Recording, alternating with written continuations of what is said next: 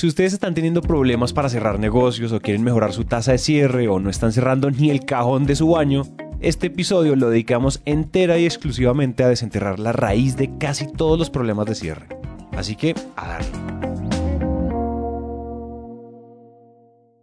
Hola a todos y bienvenidos a Máquina de Ventas, episodio número 47. What is up, my brother Dan? Por primera vez después de muchos años, porque prepandemia no cuenta, presenciales.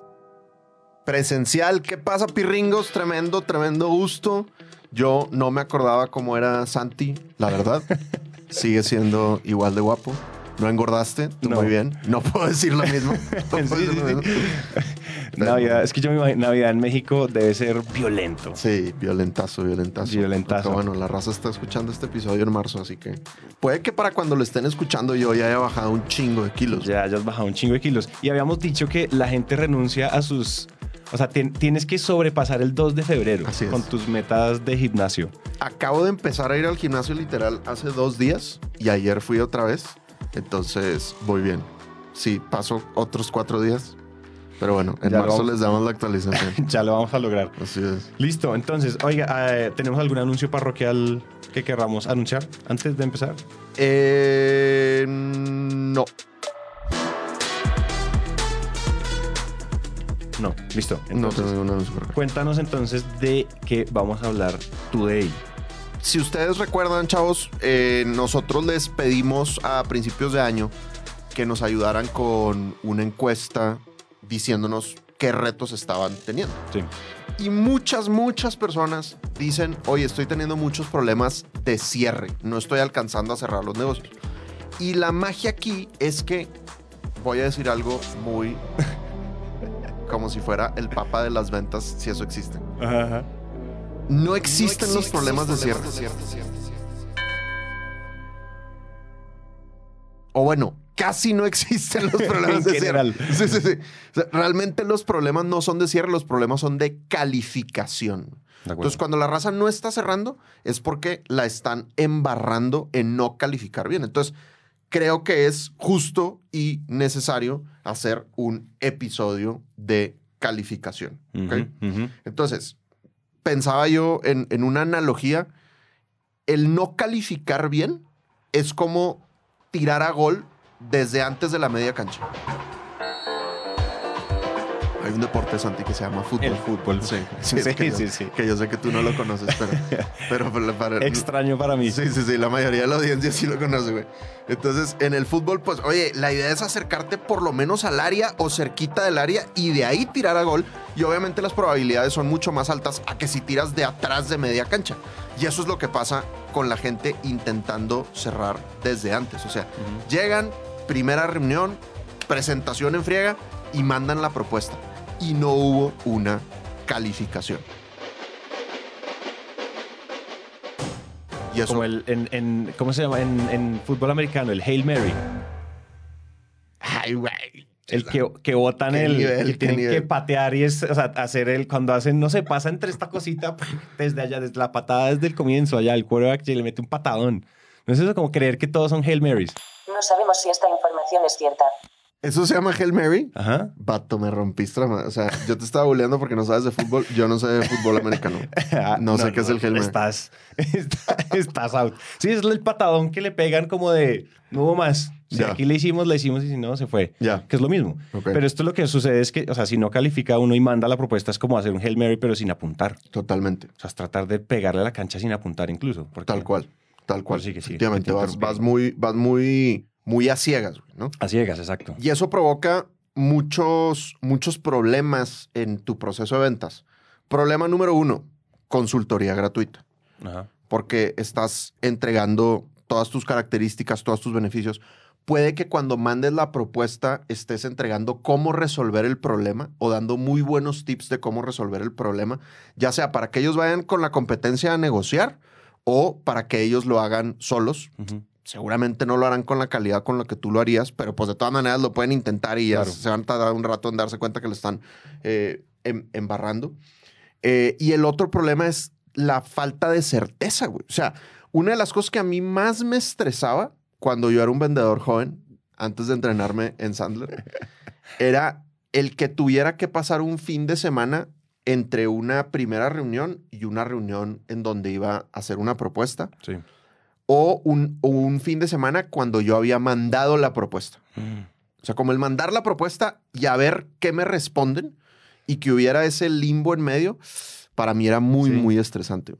Porque había cero certeza. O sea, literal, no tenía ni idea, güey, de si me iban a decir que sí o si me iban a decir que no.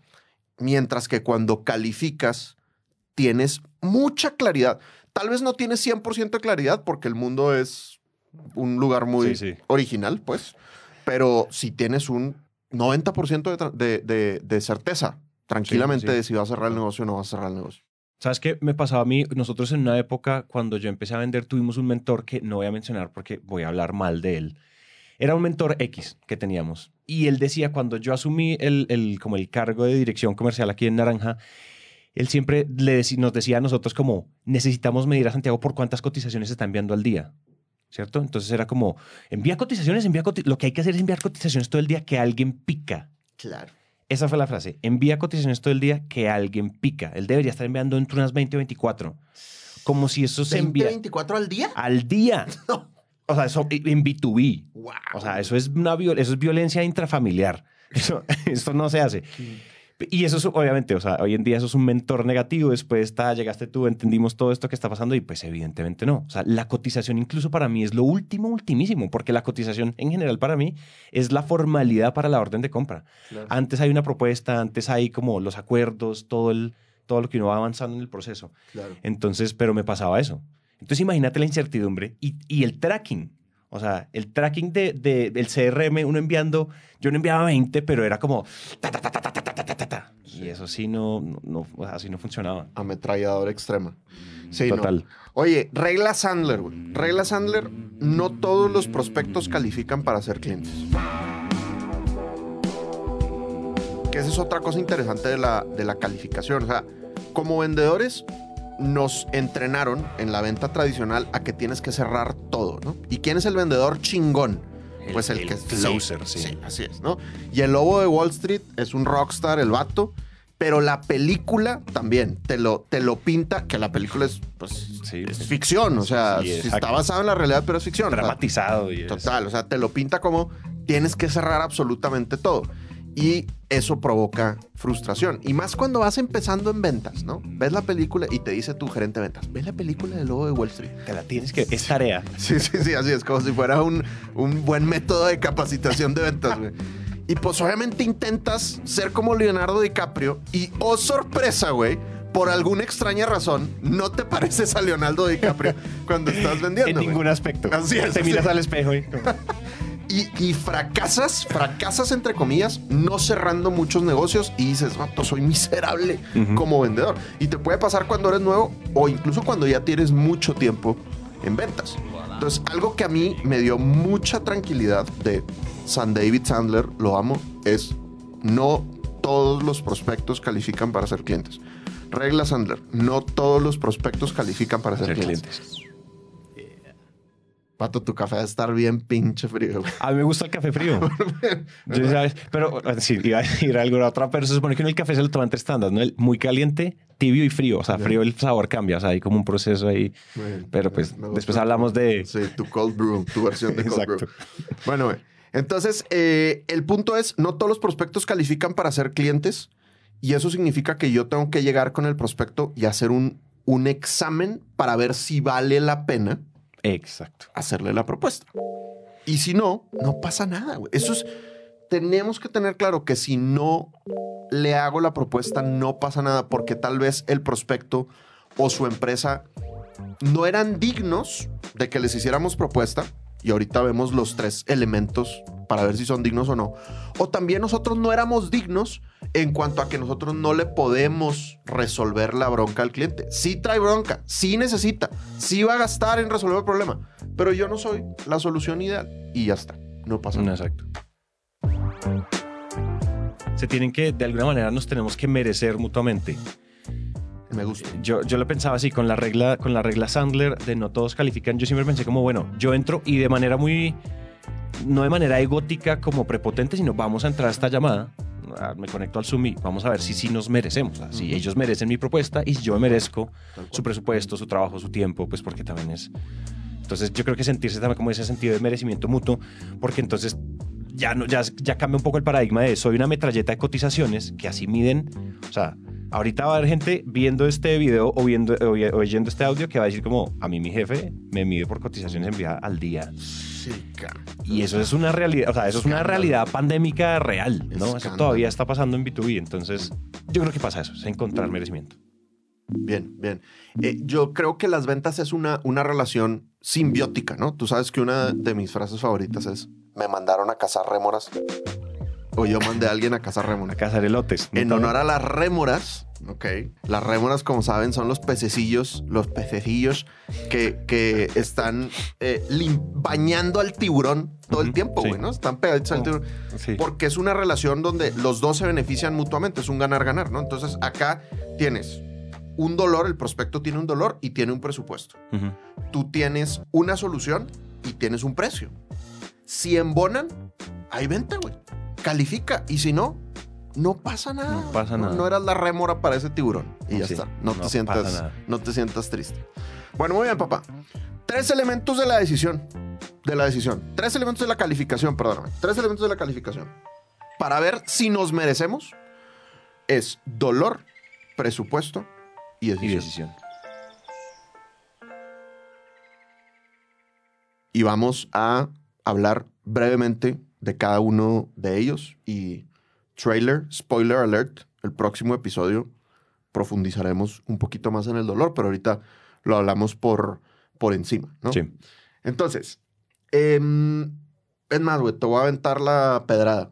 Dale. ¿Cómo definirías tú el dolor? Tú que ya eres Sandler, Mega Sales Master y Extremo, ¿cómo definirías el dolor en tus propios términos y palabras? El dolor en mis propios términos y palabras. Algo, el dolor es una, es una emoción o es decir, como un sentimiento de vacío, de, alguna, de algún tipo de ausencia, ¿cierto? Como el dolor de muela, digamos, como poniéndole un poco, usamos mucho en Sales Mastery el, el de medicina y es, doctor, que me está doliendo la muela, por favor, sáquemela, ¿no? Algo que me está desesperando. Y si profundizamos un poco en, pues no en dolor, pero pues me duele superficialmente, pero tengo unos dolores que me están impactando, estoy perdiendo, tengo, no sé, me- tengo unos costos muy altos, estoy gastando demasiado en esto, estoy perdiendo plata, tiempo, algún tipo de recurso, Ujú, ¿cierto? ujú. O sea, no estoy cumpliendo con mis expectativas. Hay un, hay una, hay un bache entre el, entre el, no sé, entre el quiero ser o el deseable y mi realidad. Ya sea en ventas, ya sea en marketing, ya sea en equipos de laboratorio, ya sea en un montón de cosas. Es como esa ausencia, es ese hueco que hay, que además Total. tiene una, una emoción asociada. Me está doliendo también a mí como persona. 100%, me encanta. Muchos coaches Sandler lo definen como la brecha entre donde estoy y donde quiero estar. Pero hay que agregarle ese elemento que tú mencionabas ahorita y es la emocionalidad, ¿no? Entonces, cuando sí hay dolor, cuando sí hay dolor, cuando el tomador de decisión, eso es bien importante, güey, no el que opera el tema, no el usuario, no el- la pareja del usuario, cuando el tomador de decisión de si cierran el negocio contigo o no, emocionalmente está impactado por el problema. Puede estar impactado negativamente en el sentido de estoy frustrado, estoy desesperado, me urge porque me está impactando terriblemente esta situación. O puede estar impactado positivamente también. Se me antoja mucho Sí. tengo un fuerte deseo de tal cuestión. Entonces puede haber dolores negativos y puede haber dolores Sí. positivos. Pero la clave es brecha entre donde estoy y donde quiero estar y emocionalidad.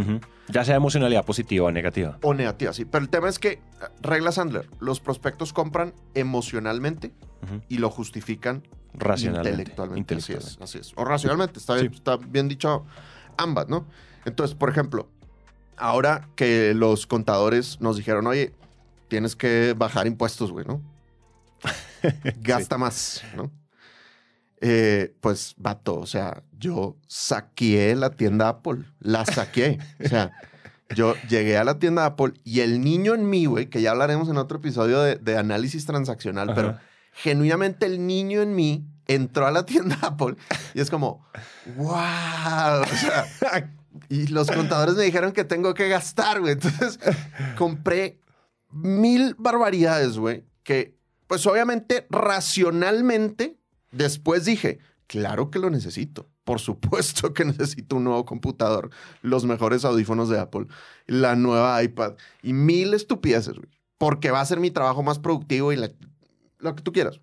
Pero realmente el, el inicio es tu niño interi- interior diciendo, yo lo quiero, yo lo necesito. De acuerdo. Si, si se queda solo en un tema racional y no hay una emocionalidad, que es lo que pasa muchas veces, ¿no? No, es que en la planeación estratégica nos dijeron que teníamos que hacer este nuevo proyecto.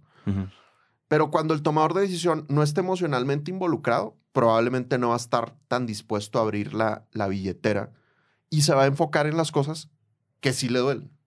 Y fíjate que una vez cuando en, en uno de, los, de estos procesos de comerciales, esto no pasa muy seguido, pero sí me ha pasado varias veces en, en, en Naranja, y es que cuando uno indaga, uno, digamos, eh, genera confianza, hay rapport, hay todo esto que va en el comienzo del, del método Sandler, y es construyamos confianza, entendámonos.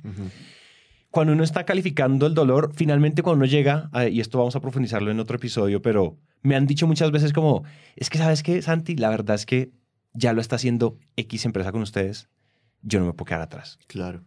Total. Y es un placer, es como una sensación, es- eso es que es, Es como envidia, como sentirse por fuera. Eso son, todos son emociones que podemos ponerle etiquetas, pero finalmente esa es la razón. No es como el dolor de es que en serio me van a despedir si no hacemos podcast.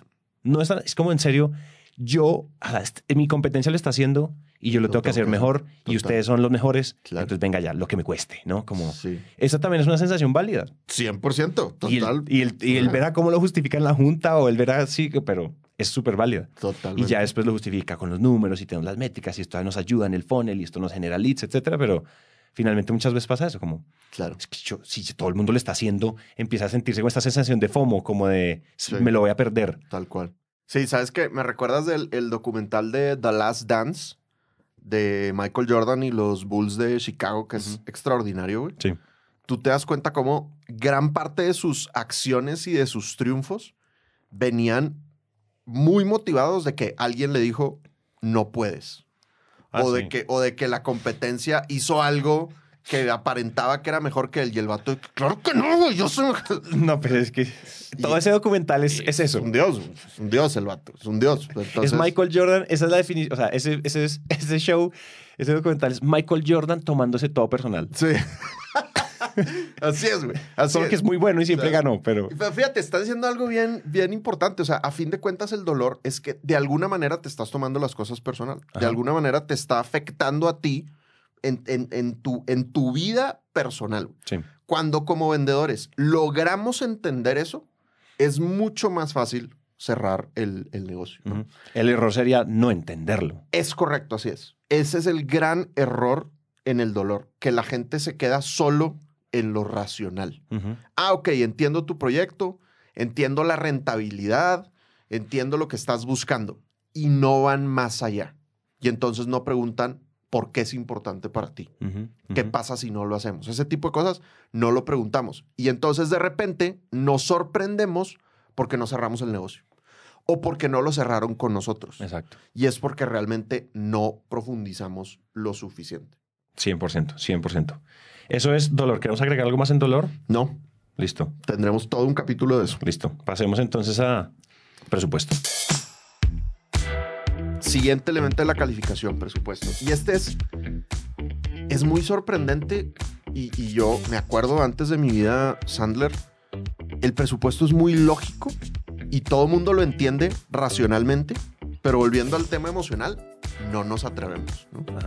Y vayan y por favor escuchen el episodio 20, que es de los más escuchados, creo que es el más escuchado. Entonces, ¿no has escuchado? El- junto el- con el 10. Así es, el, el de dinero, dinero, Ah, dinero. no, es el 20 entonces, sí. Sí, el 20, ese, ese. Dinero, dinero, dinero, donde exploramos todos nuestros traumas económicos, Santi y yo, y seguramente muchos se, se- se sentirán eh, en sintonía con, con nosotros. Pero el presupuesto es hacer las preguntas para entender cuánta plata hay disponible. Pero no nos atrevemos. Es totalmente lógico. Es totalmente lógico. Y pasa mucho en el retail. Tú vas a una tienda, güey. Oye, eh, quiero comprar. Voy a inventar, güey. Un tapete para mi sala, güey. Quiero comprar un tapete para mi sala. Y llegaste a la tienda de tapetes. O sea, porque pues hay tiendas especializadas. Donde venden tapetes. Así es. Todavía. Entonces, ¿cuántos tapetes venderá esa tienda? No sé, mil, dos mil referencias de tapetes. El vendedor tiene que entender, hacerse un poquito una idea. Y es perfectamente válido que el vato te pregunte, ¿qué presupuesto traes en mente? O cuando vas a comprar un microondas, güey. O cuando vas a comprar una tele. O sea, cualquier tema retail donde hay demasiadas, demasiadas opciones, el vendedor te pregunta, ¿qué presupuesto tienes disponible? ¿no? Lo mencionamos en otro episodio, igual con, con el arquitecto. Quiero que me construyas una casa. Claro. Más o menos, ¿qué presupuesto quieres gastar? Pero en el B2B nos traumaron los compradores. ¿verdad? Yo creo que hay un, un- hay un consejo oscuro de compradores en algún lado que está intentando dominar al mundo. güey, como que se reúnen. Las en- áreas de compras. Sí, se reúnen en, en Dubái o en el foro de Sao Paulo, no sé, güey. Sí, sí. Y se ponen de acuerdo como cómo nos vamos a chingar a los vendedores, güey. Y le dan premios a los que más descuentos sacan. Sí, sí, total. Y entonces, una de las cosas en la que todos se han puesto de acuerdo ahí, güey, y lo han hecho llegar a todos los compradores del mundo, es tú hazle creer al vendedor que no tiene derecho a saber cuánta plata tienes disponible. No tiene derecho. Y es una estupidez, güey, porque Sí, sí, sí. estamos haciendo negocios, güey. Estamos haciendo negocios. Oye, ¿cuánto presupuesto tienes para que construya la casa? No, tú propon. Pues sí, güey, pero ¿quieres que te construya una casa de 500 metros, 1000 metros, 3000 metros? No, Sí, como- tú propon y ahí vemos, ¿no? Es absurdo, es implica demasiado trabajo y poca pro- productividad para todo el mundo, ¿no? Entonces, importante preguntar el presupuesto, porque si no, pues no sabes si vale la pena cotizarle o no a ese prospecto en particular. ¿Cuántas cotizaciones cree? ¿Qué porcentaje de las cotizaciones, güey, que se envían a nivel mundial harán sentido con el presupuesto del prospecto? Yo creo que muy pocas. El 5%. Muy Menos. probablemente. Sí, o sea, debe ser muy bajito. Así es. Y es porque como vendedores no nos atrevimos a preguntar. Nos creímos lo que esos compradores nos están diciendo. Sí. Y tenemos todo el derecho a saber el presupuesto porque estamos haciendo negocios, somos personas de negocios, misma estatura de negocios es una actitud de la que hemos hablado. Y si tú no me dices cuánto tienes, pues es difícil para mí plantearte la solución ideal. Y también es de transparencia, como ahorita que lo hablaba, yo nunca lo había pensado así, pero también tiene que ver un poco como con, valores, un poquito. Yo sé que igual estamos como en este juego y, todo y la gente aprende de, a los de compras les enseñan sobre, sobre teoría de juegos y entonces juegos de suma cero y la cosa y el coso del prisionero y... Pero igual es un poco de valores, como vamos a hacer negocios, ahorrémonos tiempo. Si tú me dices el presupuesto, no, ni tú ni yo perdemos el tiempo. Tú vas a perder tiempo viendo una cotización salida de los, salida de los cabellos porque no es la plata que tienes o es lo que sea. Y yo no pierdo tiempo haciendo la propuesta y sentándonos otra vez en una reunión proponiendo algo que, que ustedes igual no iban a pagar. Como que igual, digamos que cuando tú lo miras como en, en- perspectiva, como que no tiene mucho sentido ser tan ajedrecista ahí en ese sentido. No tiene mucho sentido, no tiene mucho sentido. Sí, totalmente. Y el gran, el gran error es no preguntamos el presupuesto. Ese es el gran error. Muy, no, no, no hay mayor complicación, es no preguntamos el presupuesto. Entonces, pues yo los invito a todos a pregunten, ¿no? En Sí. Fundamentos vemos como cinco maneras diferentes de preguntar el presupuesto. Sí. En Sales Mastery vemos como 11 maneras diferentes de preguntar el presupuesto. Pregunten, pregunten, Pregunten. sean directos, o sea, quiten, piérdanle el miedo. Y cuando has logrado hacer confianza con el prospecto, cuando hiciste un buen embudo del dolor, cuando le estás hablando en su disc, la gente se siente cómoda contigo y Sí. están abiertas a soltarte. Justo ese- eso, ese eso te iba a decir, como aquí no, se- no, no es de miedo hablar de plata, que es una de las cosas que hablamos en los traumas de- del, del episodio 20, es que Latinoamérica tiene una trauma con el dinero violento, pero es también, si uno ya ha generado esa confianza, también la tonalidad en la pregunta, en preguntar, o sea, pregunten como ustedes quieran, lo que dijimos, en Sales Mastery hay 11 maneras, en Fundamentos hay maneras, o sea, tenemos 25 maneras y ustedes pueden tener la de ustedes, ¿no? pero pregunten y pregunten también con la tonalidad correcta. Yo siento que preguntar sobre presupuesto tiene, no tiene que ser padre proveedor y no tiene que ser como, ¿y si tienes plata o no? Como, 100%. vienes, ah, es que vienes vaciado. Como, bueno, hay o no billetes. Sí, Es, a mí me parece que el tono es clave. Yo he visto mucha gente cagarla en eso. total. Y, y preguntar es una barrera. El otro día yo publiqué una historia en mi Instagram de como de una- un perro con los ojos brotados y dice como cuando sales de una reunión con tu, con tu prospecto Ajá. después de dos horas y no preguntaste el presupuesto. Y era como una marmota toda con los ojos brotados. y todo el mundo me preguntó, Santi, ¿cómo así? Pues ahí por Instagram por, me respondieron ustedes las historias y me decían, cuentas la historia, ¿qué pasó? ¿Cómo así? ¿Qué cliente fue? La, la historia. Entonces aquí les da la historia. Estábamos nosotros, yo estaba en una reunión la semana pasada y entonces preciso un loro se encontró con otro loro. Ajá. Entonces, ¿qué es lo que pasa? A parlotear y habla y nos reíamos. No, que el dolor, califique dolor, ve, ¿por qué vas a necesitar esto? Me terminaron diciendo como, en serio, si yo no hago esto, o sea, esta es mi última bala que yo tengo para descrestar a mi jefe. Como mi último tiro, porque venimos caídos, la empresa le fue súper mal en pandemia, estamos tratando de innovar, o sea, el dolor, el dolor personal, o sea, ha involucrado todo. Él era el que tomaba la decisión, etcétera, todo eso calificado, cool, íbamos bien. Y entonces dos horas, guau, guau, eso que uno cu- cuelga la llamada y dice, este es mío. Claro. Y después dije como, mierda el presupuesto. No, no. O sea, después de dos horas, yo convencidísimo, eso que uno sale y yo sé que todo el mundo, o sea, se identifica esa sensación de júbilo que uno dice, uy, es que este, es, o sea, es que este, este ya está al ladito del, ahí está, se Ajá. metió, se metió. Y yo dije, mierda, no califiqué presupuesto. Y yo, fulanito, ¿tienes tiempo? ¿Te puedo volver a llamar? O sea, lo, lo volviste a llamar en ese momento. Lo- le, volví a escribir, le dijo. ¿tienes tiempo? Porque Ya. me faltó hacerte una pregunta. Y entonces me dijo, no, ya entré a otra reunión, Santi, no sé qué, nos toca la otra semana. Y entonces a la otra semana hablamos y yo le dije, mira, yo la embarré en la llamada. O sea, la embarré en la llamada. Tú eres fan de ventas, además este, este prospecto es fan de ventas. Y le dije, tú sabes, tú, tú sabes, conoces el método Sandler, tú eres fan nuestro, has escuchado 40 episodios nuestros, tú sabes en qué la cagué. Me dijo, no, Santi, ¿qué pasó? Y yo le dije, pues no te pregunté si tienes plata para pagarme. Claro. Y entonces, ¡juá, juá, juá, juá! Eso fue un montón de, o sea, fue un ataque de risa. Me dijo, no, Santi, no, presupuesto. Ven, cuéntame las tarifas. Hablamos de tarifas. Afortunadamente, final feliz. Eso fue un cierre, etcétera. Tremendo. Pero preguntar, así sea tarde, se tirar al chiquero. Eso fue una tirada al chiquero. Buenísimo. Oye, la cagué. O sea, se me resbaló. Yo Buenísimo. necesitaba- necesitamos validar si podíamos. Y, y sabes que estás diciendo una gran lección de calificación en general. Nunca es tarde. O sea, a veces hacemos, tenemos la primera, segunda reunión y, y vamos, ah, sí, tengo que hacer el embudo del dolor, tengo que hacer las preguntas de presupuesto, tengo que hacer las preguntas de decisión. Y me voy a la reunión y me pongo a revisar y digo, vato, me faltó esto, me faltó lo otro, no le pregunté tal cosa. Y decimos, pues singue su madre, güey. Y así hago la propuesta y que Dios me bendiga, güey. Y no, güey, lo que tú hiciste es mucho mejor. Oye, fulanito, se me escapó hacerte un par de preguntas más, güey. O sea, tienes Sí, chance. sí, sí. Y la gente te va a decir que sí, güey. Si te dicen que no, pues qué nivel. Fíjate, Primer paso al Sí. submarino, entendimiento y confianza. Te dicen, no, ya no quiero hablar contigo.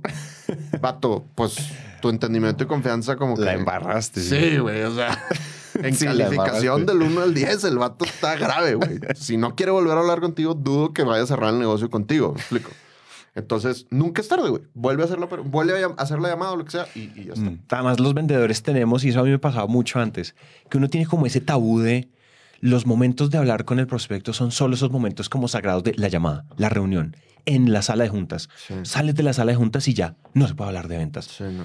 Como que, oye, se, me, se puede ir a tomar un café y, verdad, oye, ahorita que estábamos ahí, se me olvidó preguntarte, lo acompañan uno al ascensor. Como que finalmente el objetivo es calificar, ¿no? Ese- eso es un tabú todo extraño, ¿no? Que uno siente que uno cuelga y uno no puede enviar nada. Sí. Si no es la cotización, no envíes nada. Obvio que uno puede. Total, sí.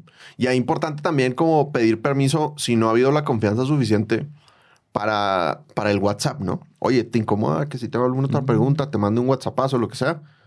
Eh, pedir permiso para tener derecho a eso, ¿no? Que no, que no se quede solo en, en el lugar sacrosanto sí. De, la, de la reunión. Oye, un consejillo chévere de eso de WhatsApp es siempre como en la llamada, en la primera llamada es chévere como enmarcar WhatsApp como una forma más ágil de que ellos nos hagan preguntas. Y dice, oigan, algo así como esti- estimados prospectos. así como dices tú. No sé quién dice eso. Estima- sí, ¿quién será, no? ¿Quién será? Estimados prospectos, ven, ¿les parece si ustedes me dejan así sus WhatsApps acá en el, en el chat de Zoom para si ustedes me quieren hacer preguntas o lo que sea, o yo, si yo tengo alguna pregunta o algo así, ¿les parece bien? Buenazo, güey. Y en general sí, porque, porque un correo es más saturado. El inbox de, una, de un tomador de decisión no es que esté muy... Vive lleno. Sí. Eso, eso sí, me ha funcionado gran 100% de las veces. Me gusta, güey, me gusta. Tercer elemento de la calificación. Entonces llevamos dolor, presupuesto. Tercer elemento es la decisión. Y es entender cómo se toma la decisión. Quién está involucrado, cuándo la van a tomar, en qué criterios se van a fijar, si van a hacer una tabla comparativa, si hay competencia, no hay competencia, etcétera. Entonces hay muchas preguntas que hay que hacer en la, en la decisión cuando damos los entrenamientos en Sandler. Pues ya hiciste entendimiento y confianza. Y luego el acuerdo previo. Y luego dolor. Y luego presupuesto. Y la gente es como, ya cerrar, güey. No, papá. O sea, Todavía no. te falta todavía entender la decisión. Y la decisión puede ser una conversación larga. Realmente entender cu- cuál es, cuál es el, el- el proceso. Fíjate, me acaba de, de pasar que la embarré con un deal, güey. Cerré un negocio con una empresa en una región en particular. Y luego este vato me dice, oye, te junté a mis colegas de las otras dos regiones y van a hacer lo mismo. ¿Quieren replicar exactamente lo mismo? Entonces tengamos una reunión entre las tres regiones. Listo. Entonces nos juntamos con las tres regiones. Hablamos. Ah, sí, listo, maravilloso. Bueno, Dan, entonces cada región va a tener una reunión contigo para definir el temario y las fechas de arranque. De una, maravilloso, ya está. Tuve una reunión con la región B, digamos, la A ya estaba cerrada. Tuve una eh, sesión con la región C y todo marchó bien con la B y la región C me dejó de contestar. La ching- Si ya tuvimos una reunión para definir el temario, ya tuvimos una reunión para definir las fechas, ¿qué onda, güey? Vato, pues intenté hacer el seguimiento, güey. Dos o tres semanas después me enteré, ni siquiera por ellos, sino por el de la región A, que se habían ido con otro, con otro proveedor. Y yo, vato, soy un loser, güey. Porque yo todo el tiempo pensé Claro. que, que mi compa de la región A era el tomador de decisión y que al habernos reunido a las tres regiones ya era un negocio cerrado. Y nunca pregunté cuál era el proceso de decisión. Nunca pregunté si había un proceso de decisión porque yo pensé que ya, que ya era un hecho. Entonces se me cayó ese, ese tercer pedazo del, del negocio. Entonces, nunca supongas. Siempre pregunta, oye, ¿cómo se va a decidir esto? ¿Quién va a estar involucrado? Etcétera, etcétera. Oye, esa que acabas de decir podría ser una regla máquina de ventas. O no sé si ya es regla Sandler, pero hacer supuestos es probablemente el de los peores errores que tiene un vendedor. Porque el, el tra- el único trabajo del vendedor, su única chamba, es información, es obtener información. Y obtener información, o sea, con acuerdos, voluntariamente, no estamos, de nuevo, no estamos jugando ahí como en las sombras. Así es. Es obtener información. Y, o sea, obtener información es la antítesis de los supuestos, Sí, de hacer supuestos. sí. Entonces creo que esa puede ser una regla interesante. A mí me parece que cuando- cada vez que yo hago un supuesto, la cago. Total. 100%. Cada vez que pongo, es. ah, es que era fulanita. Y después me entero por allá dos meses después que es que ya tenía un jefe. Yo, ah, ah, ok. Qué imbécil. Y se siente uno en retrospectiva, se siente uno como, obviamente, en vez de preguntar. Claro. Sabes que una, una de las cosas que me parece chévere de decisión y a mí me ha funcionado mucho y creo que lo, lo mencionamos en algunos de los episodios, a mí me ha funcionado mucho que uno necesita que todos los tomadores de decisión estén en la mayor cantidad de contactos, reuniones, llamadas, lo que sea. Pues porque uno se ahorra volver a presentar, volver a hacer la presentación fantasma, volver a calificar, porque uno califica el dolor del, del, del middle management Sí. y el dolor del top executive es muy diferente al de, simplemente como que, entonces otro 70 embudos. Así es. Entonces, una de las cosas que, funciona, que me ha funcionado mucho es en, la primer, en el primer contacto de, hola Santiago, encontré tu contacto, tu contacto me lo dio fulanito, me gustaría hablar, estamos pensando en hacer esto y esto y esto, unas temporadas de esto y no sé qué sobre tales temas. Y yo respondo, digo, listo, y en, dentro del acuerdo previo como para organizar la llamada, la primera llamada, el primer contacto, que ahí ya empiezo yo a calificar, yo les digo, fulanito, fulanita, estimada, fulanita, si tú crees que debería estar alguien más en la llamada, para que, o sea, como para que estemos no sé qué, Gran pregunta. siéntete libre de organizar tú la cita. Porfa, cí- cítame a este correo y organiza y por favor incluye a todos los que creas que necesiten, que estén involucrados en este proyecto. Total. Y no es como, obviamente, con las palabras correctas. Por favor, mete a tu jefe. Obviamente no. Claro. Eso no se dice. Uno dice a las personas involucradas y el 100% de las veces el tomador de decisión termina la llamada. En serio. ¿Qué pasa? A veces me pasa que el tomador de decisiones solo puede estar media hora Ya. de la hora citada. Ya. Es como, sí, Santiago, solo tengo hasta la, o sea, yo me tengo que ir a la una y media y basta vamos hasta las dos y yo necesito la hora entera. Claro. Entonces ahí toca como mm, hacer Maniobrar. maniobrar, maniobrar, pero en general al menos toca uno base, uno ya sabe quiénes son, etcétera. Pero funciona. Buenísimo, Funciona, buenísimo. funciona. Perfecto. Bueno, ahí lo tienen, jóvenes. Los tres elementos de la calificación. Sí. Dolor, presupuesto y decisión. Y acuérdense, regla Sandler, no todos los prospectos califican para Para ser ser clientes. clientes. Ahora, si sí califica, güey. Decía David Sandler, a matar, güey. A matar. A matar. A la yugular. Go for the kill, totalmente. O sea, si sí califica, si tú estás seguro que hay una emocionalidad fuerte del tomador de decisión, que tienen la plata disponible y que todo su proceso de decisión tú puedes cumplir con lo que ellos requieren en su proceso de decisión, pues ahí sí, si no cierras, ahí sí Ahí estás sí. fallando, Ahí compadre. sí Ahí sí, fallando. o traes un tema de actitud, o traes un tema de técnica, o traes un tema de comportamiento, pero sí tendríamos que tener un muy alto porcentaje de cierre en los negocios que sí, que Ujú. sí califican, ¿no? Ujú. Y obviamente todo esto hay que balancearlo con la prospección, Claro. porque de repente, o sea, no, no queremos que, que los gerentes que nos escuchan vayan a decir, no, mugre Santi, mugre Dan, todos mis vendedores dicen que ya na- nada califica, güey, ¿no? O sea, es que no califica, jefe. es que no ¿Qué hago califica, chao, sí. Y Dani no. Santi dijeron que entonces los Oye, dejé papá, ir. pero de todas maneras tienes que cumplir la meta, güey. Sí, sí, sí. De todas maneras, tenemos todos que cumplir nuestra meta de ventas. Entonces, si tú vas a descalificar a alguien, es más, vas a descalificar a alguien con mucha mayor tranquilidad cuando estás prospectando lo suficiente para poder dejar ir el negocio. Cuando no estás prospectando lo suficiente, te da mucho miedo descalificar.